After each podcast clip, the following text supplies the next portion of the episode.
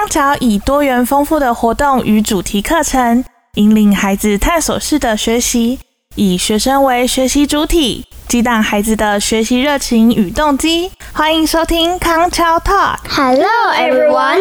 Welcome to our broadcast today. I'm Nicholas. I'm Yuki.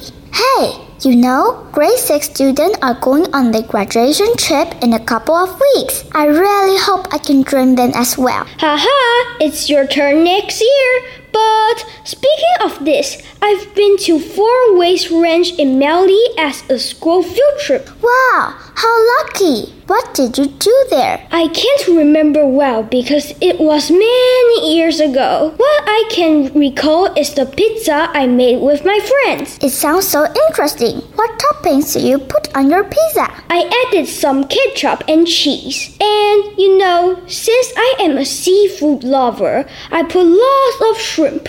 It is the most delicious pizza I've ever tried in my life. Of course, because you put a lot of time into it.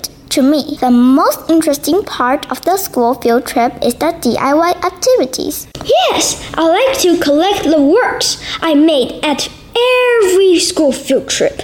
What about you? What is your most unforgettable school field trip? The trip to Yingge, where I made a cup. Everyone could put a meaningful shape on the cup or bowl. So I made a pink one with the buttons, like a dolphin, a bear, and a rabbit. You can show me next time when I visit your place.